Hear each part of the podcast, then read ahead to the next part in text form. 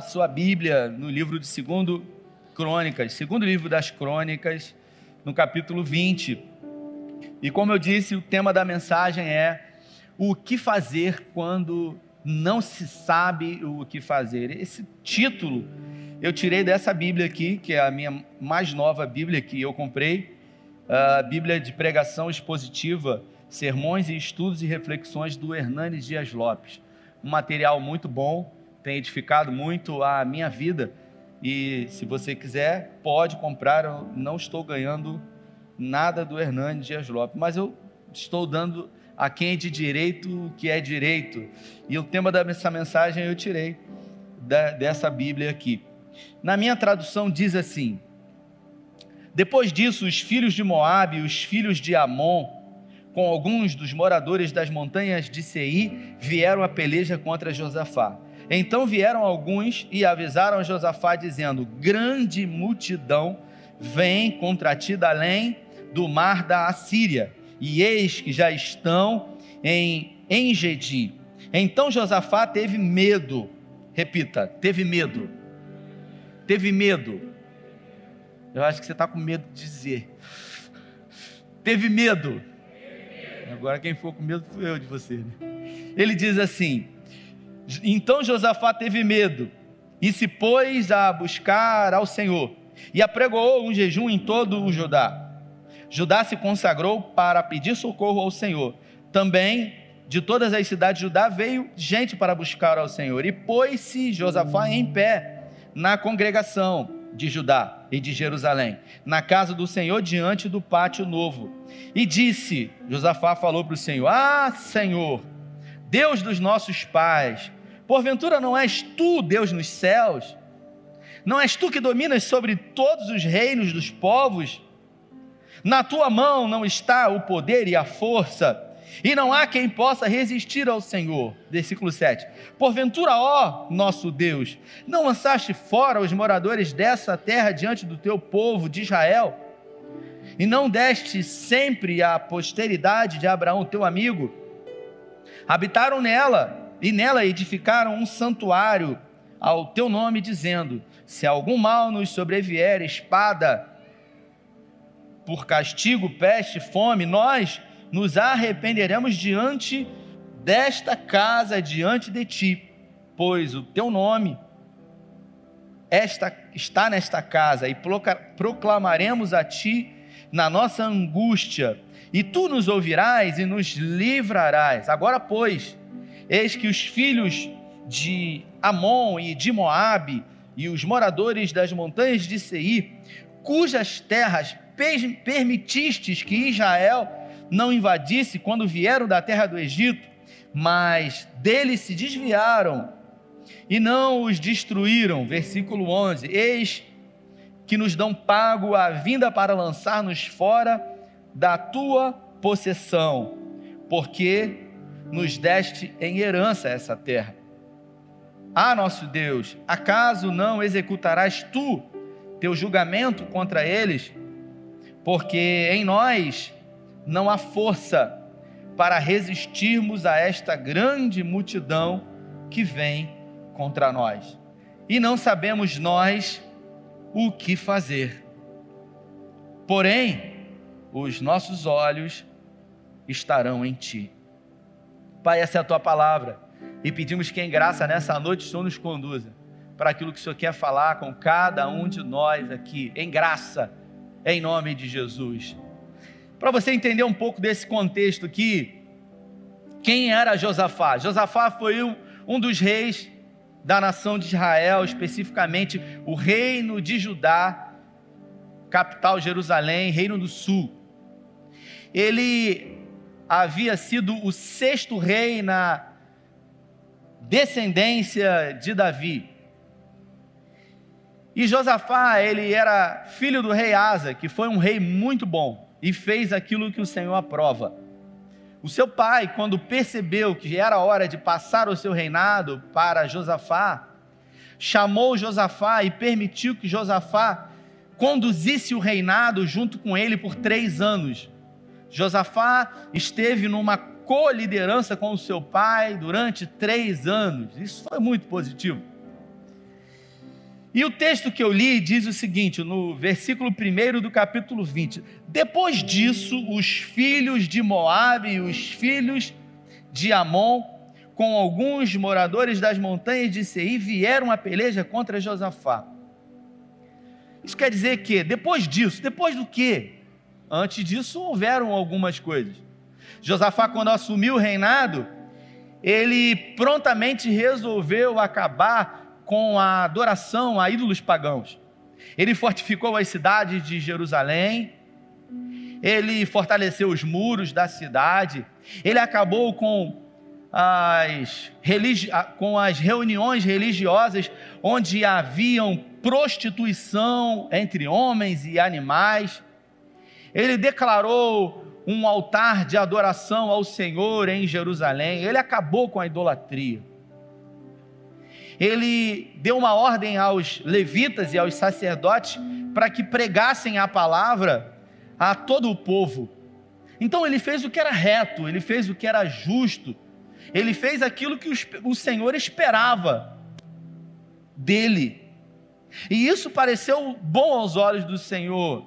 E o texto diz que depois de tudo isso que ele fez, ele recebeu uma visita de vigias dizendo para ele: Olha, os moradores, uh, os moabitas, os amonitas e os moradores das montanhas de Seir, eles vêm contra ti com um exército incontável. Para você entender o exército que que Josafá tinha. Josafá tinha um exército à sua disposição, Rafael, de mais de um milhão de homens fortemente armados. É isso mesmo. O exército dele era um exército de mais de um milhão de homens.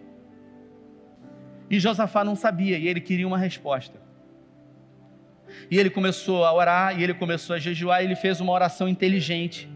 Ele falou: Senhor, é, o senhor tem que fazer alguma coisa porque o Senhor é Deus, não existe limitação para o seu poder. Lembrando que o exército que vinha é provavelmente um exército de um milhão e meio ou dois milhões de homens fortemente armados. É muita gente.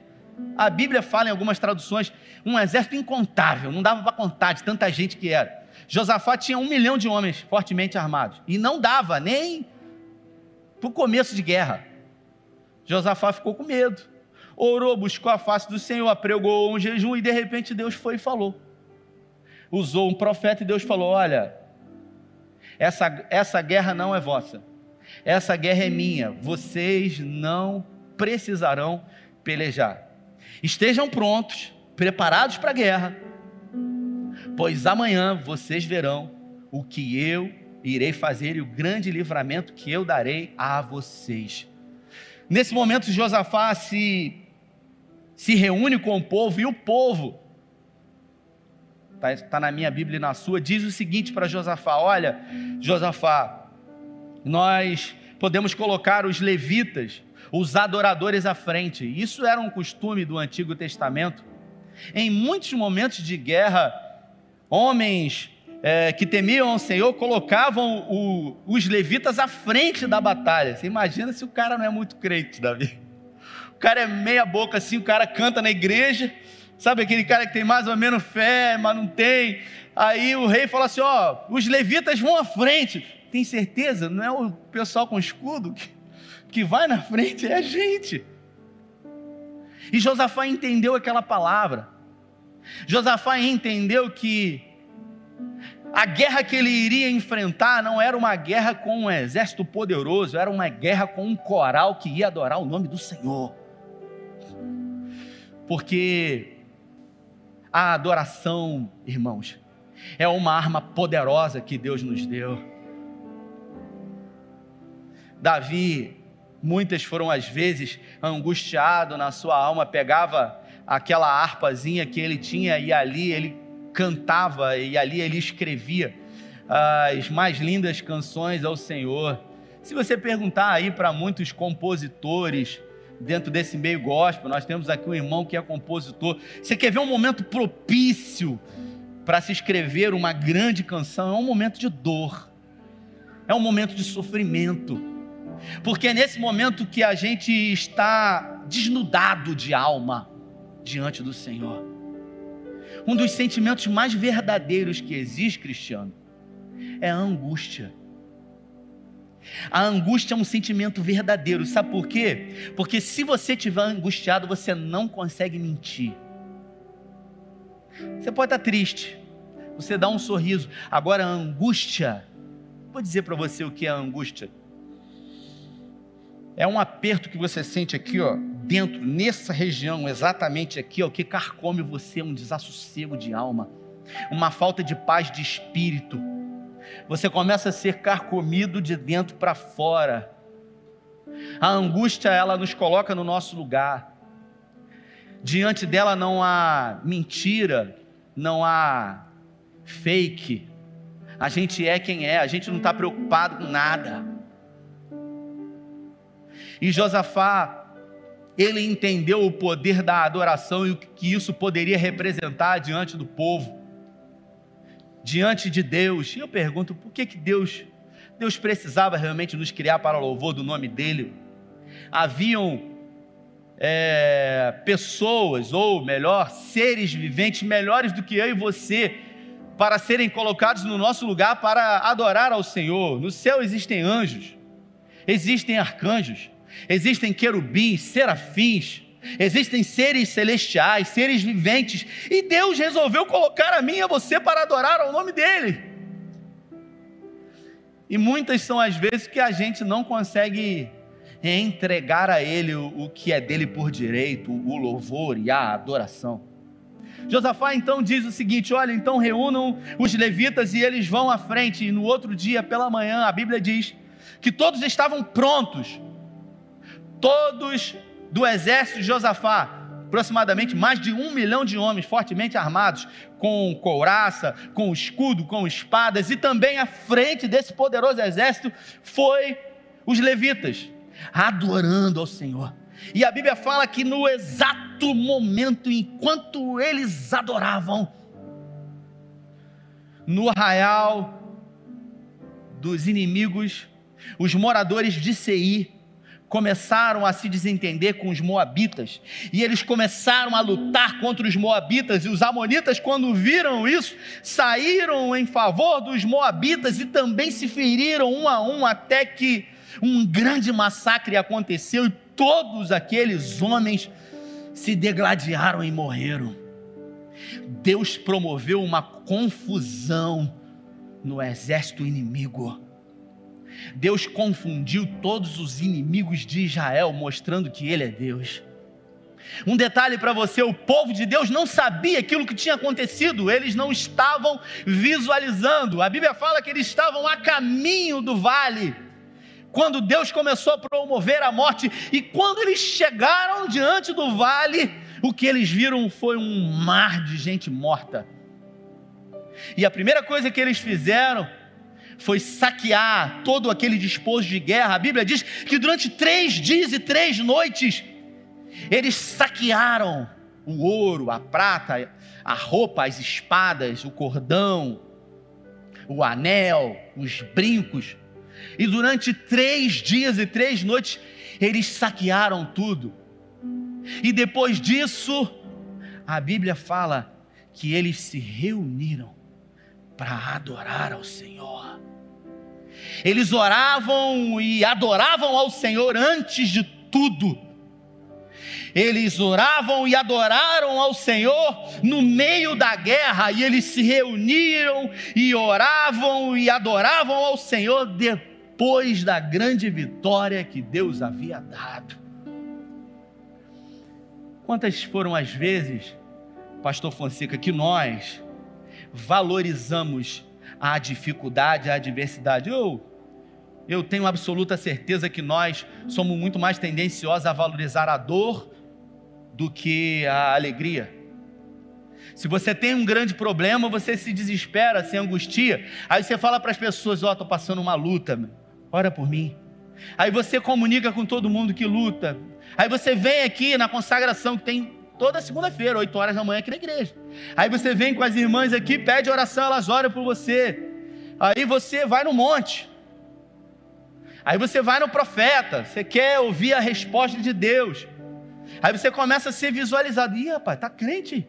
Hum, olha, tá até falando em línguas. Porque está com luta porque está passando por dificuldade.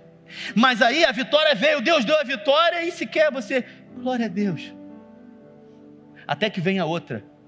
Então a gente às vezes se quer, irmãos, para para comemorar aquilo que Deus fez. Você já parou para pensar? Quinta-feira eu falei isso aqui. Você está aqui hoje, você venceu 100% das guerras que você já enfrentou até hoje. Você está achando que você vai morrer nessa, mas você venceu todas. Talvez você não tenha vencido todas as batalhas, mas as guerras, você não morreu, você está aqui. Isso é motivo para você dar glória a Deus. Diga glória a Deus. Você venceu todas. Você achou que não era, que não ia dar, que não tinha mais jeito. Quantas foram as vezes que você não sabia o que fazer? Quantas foram as vezes que você queria uma resposta e você não tinha resposta? Porque a gente quer resposta o tempo todo a gente precisa da resposta. Não, a gente precisa confiar em Deus.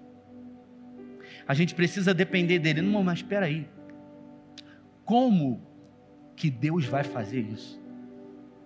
Como que Deus vai resolver essa situação? Falei no culto de seis horas, tem um irmão aqui que é diretor do, do Itaú, trabalha no Itaú financeiro, e eu falei para ele: Você tem conta no Itaú? Não estou nem fazendo propaganda. Você tem conta no Itaú? O negócio apertou, ficou com dificuldade. Você quer construir um caminho para Deus trabalhar na sua vida? Vou ligar para Laerte. Ele vai. Com certeza ele tem a solução. Ele tem uma taxa pequena. Ele tem a resposta, porque a gente quer a resposta, mas a nossa resposta está em Deus. O que a gente precisa é confiar e, antes de todas as coisas, orar. Eu queria convidar você nessa noite, convidar você a lançar fora o medo, porque o medo não impediu Josafá de fazer aquilo que precisava fazer, que era orar ao Senhor, instituir um grande jejum a toda a nação de Israel. Josafá ele disse: Senhor, ele disse o seguinte: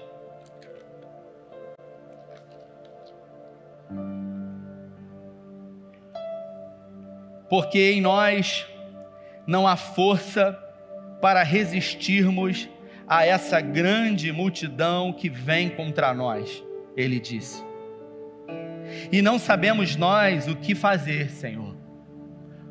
Porém, os nossos olhos estarão em Ti. Sabe quando você está diante de uma impossibilidade, uma porta fechada, você não sabe o que fazer? Você olha, é caos, é desespero, é adversidade. É nesse momento que você tem que entender que os seus olhos não podem estar no problema, e sim naquele que tudo pode. Josafá sabia disso e ele declarou para o Senhor: a gente não sabe o que fazer, a gente não sabe o que vai acontecer. Uma coisa a gente sabe: que os nossos olhos estão em Ti, Senhor, porque o Senhor pode o que ninguém pode, o Senhor faz o que ninguém faz, o Senhor opera e realiza o Teu querer e o Teu efetuar em nós.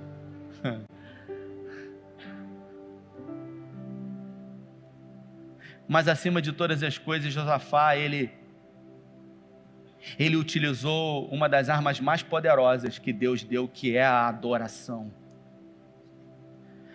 A adoração é uma, uma arma de fé que Deus deu você para utilizar nesses momentos. Porque Paulo ele diz em Romanos: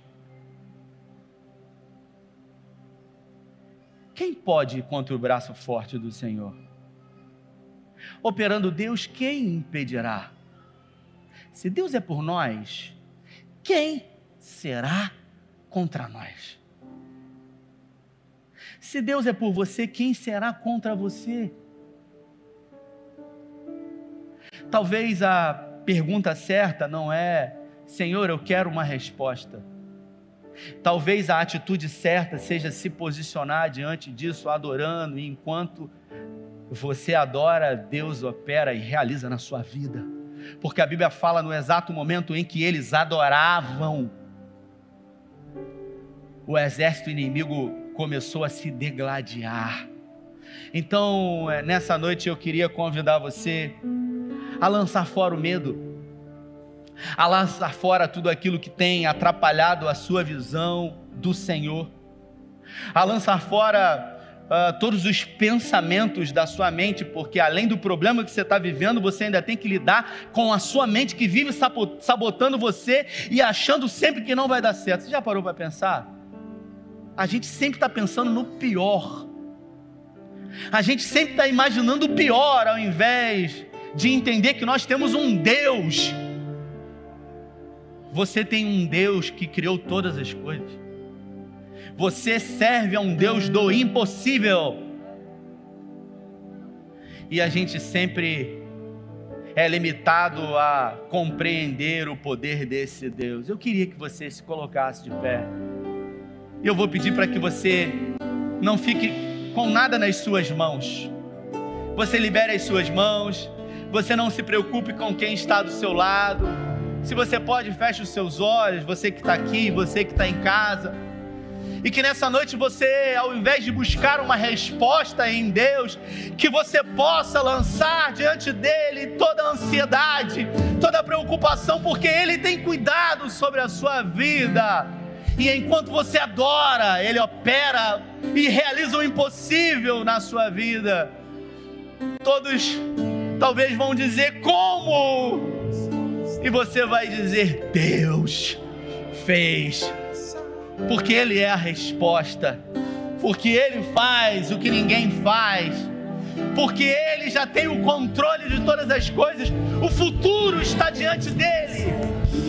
Eu vivo de milagres, dessa vez vai ser mais um milagre. Eu não sei como Deus irá fazer, mas eu sei vai ser perfeito. Como perfeito é o meu Deus e o seu Deus. Se você pode, levante as suas mãos aos céus em sinal de rendição e adore ao Deus da sua vida. Declare essas palavras. Dessa vez vai ser mais um milagre. Eu não sei como Deus irá fazer, mas eu sei vai ser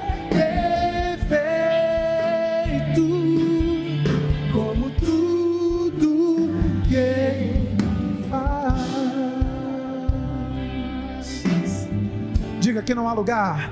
Não, não há lugar. Não há lugar melhor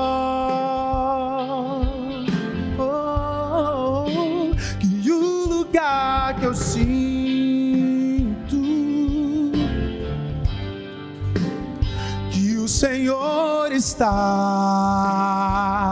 só nesse lugar, só nesse lugar. Digo, medo perde a vez. O medo perde a vez e dá lugar à paz e dá lugar à fé. Capaz de me levar à paz que excede todo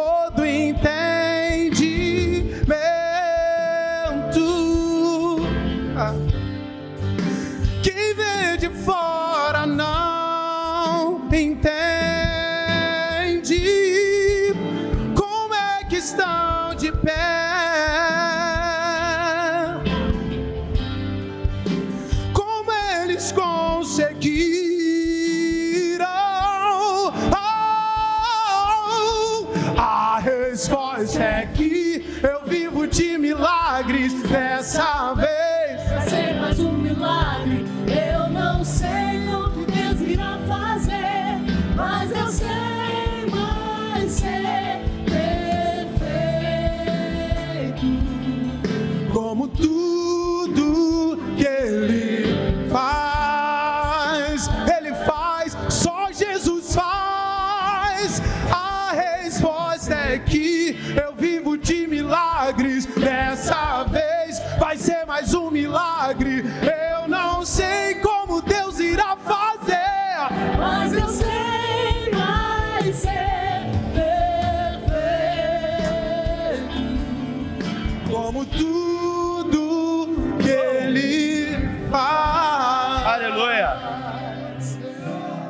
Aleluia. O André Fernandes ele diz o seguinte: olha, se você conseguir explicar como foi feito, é porque não foi Deus que realizou. Porque Ele faz o que ninguém explica, Ele realiza o impossível. Ele cria caminhos onde não há caminhos, Ele constrói o que não existe, Ele traz à existência o que não há, para mostrar que Ele é Deus. Aleluia. Quinta-feira eu preguei aqui, eu fiz uma pergunta para a igreja. Eu perguntei o seguinte: você já parou para pensar quando Deus chamou Moisés e falou para ele o seguinte: ó, vai lá em Faraó e fala para ele liberar o meu povo e diz que eu mandei. E olha, Moisés, vou dizer para você, eu vou endurecer o coração de Faraó. Então já se prepara, porque ele não vai deixar. Quando eu já li isso mais de mil vezes. Um dia eu falei: que doideira é essa aqui? Então quer dizer que Deus manda ele ir e diz que ele não vai deixar, endurece o coração. Se Deus endureceu o coração de Faraó, ele podia amolecer, concorda comigo, sim ou não? Então por que, que Deus não amoleceu ao invés de endurecer o coração de Faraó? Peraí, parece que às vezes Deus dificulta as coisas. Deus queria mostrar para o povo que Ele é um Deus que realiza o inimaginável, o impossível. Veio a primeira praga, todos os egípcios eles foram afetados, os hebreus foram preservados pelo Senhor. Veio a segunda praga, todos os egípcios foram afetados, os hebreus foram preservados na segunda, na terceira, na quarta, na quinta, na sexta, na sétima, na décima praga. Aquele povo deveria entender, pelo que viu, o que Deus é capaz de fazer. Mas mesmo estando lá, eles, no terceiro dia, ao estarem no deserto, questionaram a presença simplesmente porque tiveram sede. Diga para mim se não é assim na minha e na sua vida, que conhecemos os feitos do Senhor. Para para pensar um momento. Dá uma olhada para trás, dá uma olhada para a sua história. E puxa a memória quantas foram as vezes que, diante de situações difíceis e inimagináveis, você achou que não tinha mais jeito e Deus criou uma saída onde não havia saída para você. Quantas foram as vezes que ele fez? Não estou falando na Bíblia, eu estou falando na sua vida. E hoje, na luta que eu e você estamos passando, a gente acha que Deus vai falhar. A gente acha que a gente não vai conseguir. A gente é sabotado com o se e se. Não existe essa condicional diante de um Deus que tudo pode. Aleluia, Deus pode fazer na sua vida. A pergunta é: você vai estar preparado e preparada para quando ele fizer? Porque muitos vão ficar estarrecidos e perguntar como Deus fez, como ele fez, como ele saiu dessa situação. Tem gente nesse tempo que tem prosperado, porque tem entendido que tempo de crise é também um tempo de oportunidade. Tem gente que está de braço cruzado, tem gente que está se vitimizando. Ah, Senhor, eu sou o bichinho de Jacó, sou o menor da casa do meu. É gente que quer se diminuir. Levante-se e ponte de pé, porque Deus não fala com ninguém caído, ninguém prostrado. Deus falou: olha, se coloquem de pé, estejam prontos para a batalha, mas essa batalha é minha. Eu realizarei e vocês verão o grande livramento que eu vou fazer. Deus não pediu para ninguém adorar a Ele. E a Bíblia fala que no exato momento onde eles adoravam ao Senhor, Deus realizou o impossível. Então, escute isso. Todas as vezes que você murmura, você adora o diabo, porque a murmuração é para o diabo aquilo que a adoração é para Deus.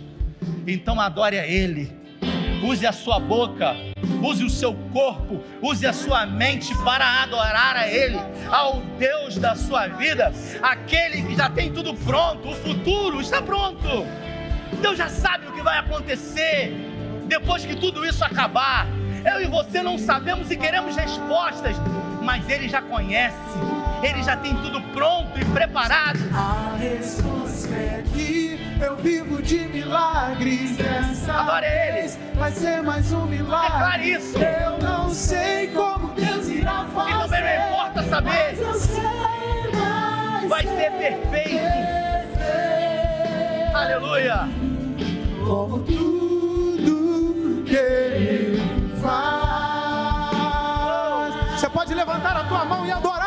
isso, vai! A resposta é que eu vivo de milagres dessa vez. Vai ser mais um milagre. Eu não sei como Deus irá fazer, mas eu sei vai ser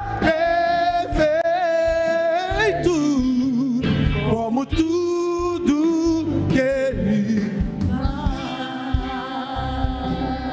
faz. Eu recebo muitas mensagens.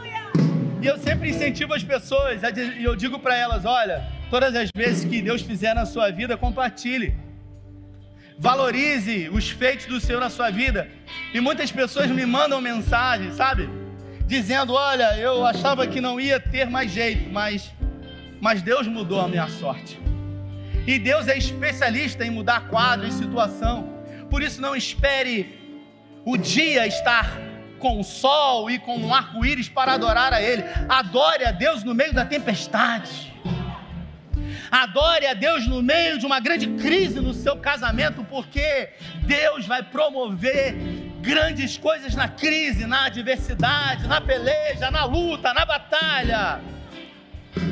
Adore a Ele a tempo e fora de tempo, porque Ele é o Deus da sua vida, e não pelo que Ele faz, e sim pelo que Ele é. Deus sobre tudo e sobre todos. E Ele vai fazer. E será perfeito. E ninguém vai imaginar como você conseguiu. E as pessoas vão ficar intrigadas, perguntando uma para as outras: peraí, mas como assim? E vai, e vai dar uma oportunidade de você dizer: foi Deus que fez, foi Ele que realizou.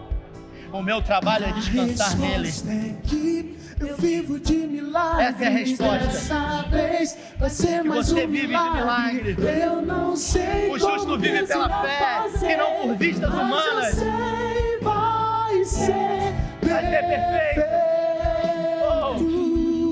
Como tudo. Como tudo. que Como tudo que o Senhor fez e e faz, Só Ele faz. Resposta é que eu vivo de milagres dessa Vai vez. ser mais um milagre. Vai ter Eu mais não um. sei como Deus irá fazer, mas eu sei vai ser perfeito, como tudo que Ele faz. Quero orar por você. Queria que você colocasse as suas mãos no centro das suas emoções. É o que representa o coração, é a nossa psique, mas humanamente é representado com o nosso coração. Eu quero declarar sobre a sua vida que você será um colecionador de milagres, de testemunhos, porque Deus é Deus na sua vida. Aleluia. Eu declaro sobre a sua vida o descanso em Deus, a paz que excede todo o entendimento, como essa canção diz. Do lado de fora, uma temperatura alta, guerras, conflitos. Do lado de dentro, uma paz que excede todo o entendimento, um refrigério de alma, uma paz de espírito, um espírito inabalável, uma fé inabalável em Deus, uma certeza de que Ele vai fazer, mesmo sem saber como, onde, de que forma, mas que Ele vai fazer, porque Ele não é homem para que minta, nem filho do homem para que se arrependa. Porventura, prometendo Deus não irá cumprir, ou Ele vai cumprir. Aleluia. Assim como Paulo fala em Romanos, que seja todo homem mentiroso e verdadeiro o Senhor na sua vida. Oh, aleluia. Pai, eu declaro nessa noite sobre a vida dos teus filhos um grande milagre da parte do Senhor. Eu não sei como, mas também a nós não importa como, que todos fiquem estarrecidos da maneira como o Senhor vai fazer.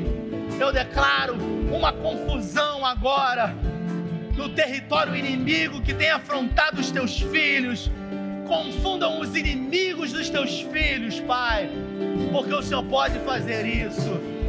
Pai, em nome de Jesus, nos dê a oportunidade de viver mais esse milagre, de desfrutar de mais essa impossibilidade se transformando em possibilidade, e que todos possam ver e dizer e declarar que há um Deus nas nossas vidas, há um Deus que servimos e que zela pela tua palavra para cumprir. Eu declaro sonhos, eu declaro projetos no coração dos teus filhos, vindo à tona. Pai, em nome de Jesus, se necessário for, traga à existência o que não existe e mostra para os teus filhos que o Senhor é Deus na vida deles. Assim como o Senhor fez na vida de Josafá. E quando o Senhor fez, o teu povo te adorou. Todos iremos te adorar, porque o Senhor é o Deus das nossas vidas. Pai, em Ti está a nossa expectativa e a nossa esperança. Além de Ti, Senhor, não existe expectativa humana em nós, é somente em Ti. É somente em Ti, ó Deus, que cremos e que esperamos, porque o Senhor é o Deus das nossas vidas. Nos conserve inabaláveis em Ti, com uma fé, com uma certeza de que o Senhor está no controle, de que enquanto descansamos e adoramos, o Senhor opera, o Senhor realiza, porque nesse exato momento o Senhor está trabalhando, Deus está trabalhando em nosso favor. Oh, aleluia! Continua a guardar a nossa casa, os nossos filhos, aquilo que empreendemos e fazemos em prol da nossa subsistência e que essa semana seja a melhor semana de 21 para a glória do teu nome e que durante toda essa semana possamos adorar e bendizer ao teu santo nome. Se você crê, dê a melhor salva de palmas para ele.